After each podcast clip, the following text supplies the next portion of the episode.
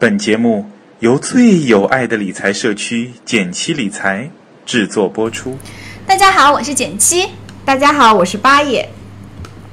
今天啊，我们要先夸一夸咱们论坛上的小伙伴香香。嗯，她非常的可爱。嗯、这位可爱的小伙伴很有责任心，很有孝心。她为全家都选购了意外险，包括爷爷奶奶、爸爸妈妈，然后自己还有一个未成年的弟弟。是的，最关键的是，他自己其实是从零开始 DIY 保险的，嗯所以这篇帖子我觉得是非常的接地气。如你想要为自己的家人选购保险，但是不知道如何下手的话，非嗯、可以参考这篇文章的思路。是的，而且我觉得他有一个选的特别妙的地方，因为刚才说到他是从零开始学保险的，然后他第一份选的呢是意外保险。我觉得意外保险是非常适合做我们我们第一个商业投保的对象的，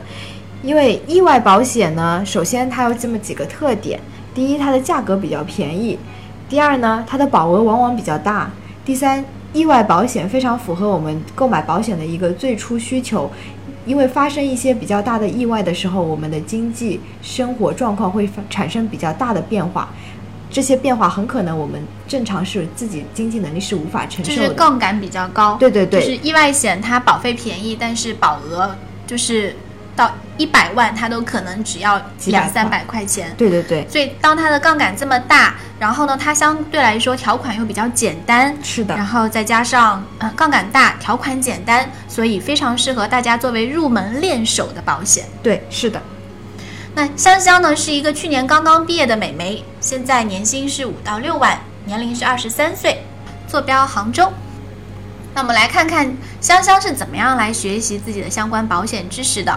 首先呢，她在我们的减七论坛上面浏览了所有关于保险的帖子。我们现在有一个板专门的板块是保险，是的，里面其实有很多小伙伴都把自己的一个整体的学习思路，嗯、整理成了帖子，对大家还是很有帮助的。那香香呢，不仅把主帖看了，甚至还把这个回复和互互动的内容都整理到文档，逐一细看。这个时候呢，他首先对保险有有了一个正确的认识，到现在还有很多小伙伴就是对保险还是有非常负面的认识。在这里，简七就不再赘述。如果你希望对树立一个正确的观念的话，其实可以自己到论坛上来看。在这样一种你非常自主和轻松的环境下，能够对保险建立一个更加健康和正确的认识，做到心中有数，然后呢，再可以筛选出重点的科普帖来进行学习。比如说，你知道自己要看重疾险啦，或者是要看意外险了，那么都会有相关的专门的帖子。在浏览完所有的帖子以后，还有包括一些推荐的保险视频，看了几部以后，香香就决定要开始实践啦。是的。那么香香从哪几个角度来挑选不同的保险呢？首先，我在论坛上有一篇就是列了很多综合性的保险的选择网站，因为，嗯，像我自己就是我不太喜欢旁边一直有人来给我推荐啊，然后来跟我讲很多，嗯，就是如果在我自己不了解相关的产品的情况下，包括我去逛超市，如果给我推荐很陌生的品牌，我也会可能本能的会反弹，但是。如果是一些自助型的超市，其实这也是为什么大家那么喜欢网购嘛，因为嗯都没有人在旁边跟你说这说那，是的，呃，有非常大的自主的空间。所以选保险也是一样，如果先选到一些综合性的保险网站，它上面会有大部分保险公司的产，会有大部分保险公司的产品。对，而且还会有一些筛选啊、排序啊这样的功能，会比较方便。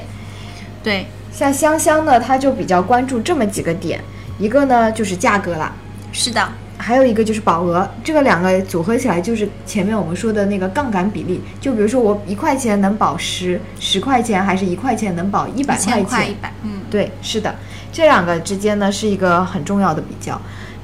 还有就是我们要看年龄范围，因为刚刚我们说到香香要给爷爷奶奶也买嘛，嗯，但是我们知道一般的意外险都是从十八岁到六十岁不六十五周岁不等，呃，也有一些保险可以到七十甚至七十五，还有一些就是政府补贴的项目呢，它可能到八十五，但这样的产品其实特别的少，嗯、因为我们刚刚说了，香香要给爷爷奶奶买保险嘛，所以对，还有未成年的弟弟。还有嗯，还有未成年的弟弟，所以呢，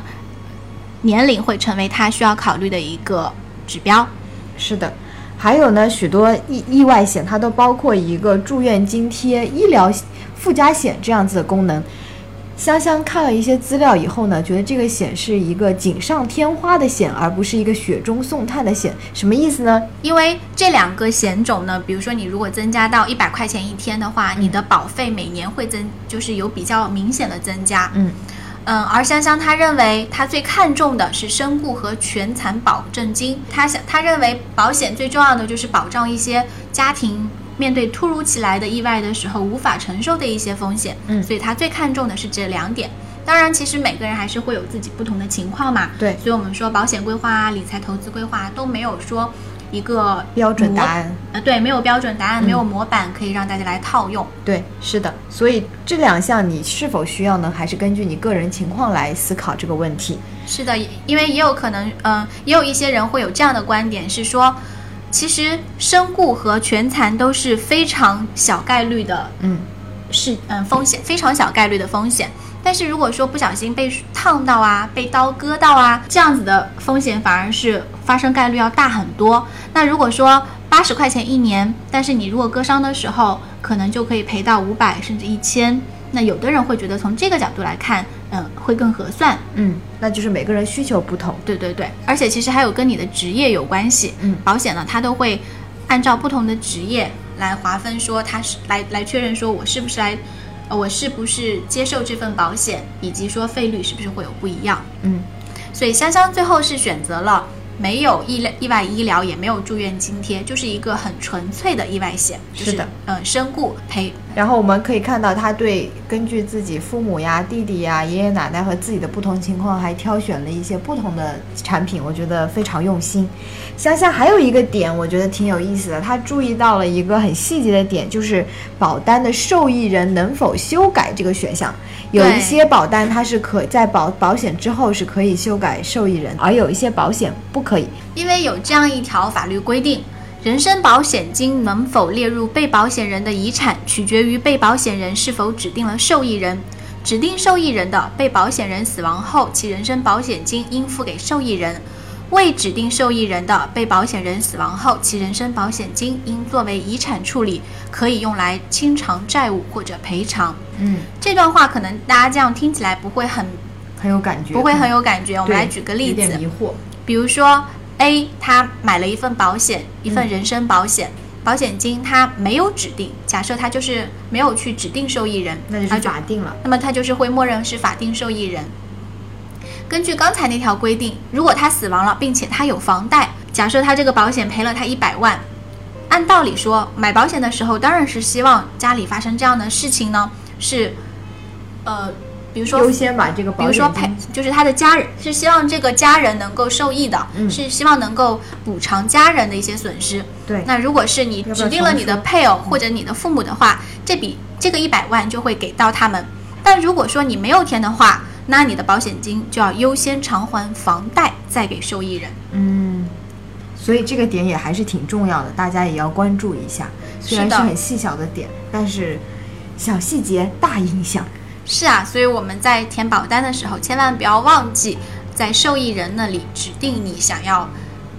啊呃，你想要保护的人。对，最后我们可以看到，香香呢给自己买了一个五十万的意外险，给父母分别买了一个三十万的，然后弟弟买了个十万的，爷爷奶奶买了十万的。其实我们可以看到，它是一个比较合理的分配，因为我们知道家庭最重要先要保险的人是收入的主要来源者。很多人会问说，要给爷爷奶奶，就是如果是上了很大年纪的人买高额的保险，其实这个是没有必要的。对，因为他现在家庭的主要经济来源还是他和他的父母，而爷爷奶奶和未成年的弟弟还不是家庭经济的主要来源。嗯，所以他这个保单还是比较合理的，设计的挺好的。好啦，如果你想要看到更多更详细的内容，可以到论坛来搜索“香香也来买保险”，我是这样挑选意外险的。我们今天的讨论就到这里喽，下期节目再见。拜拜。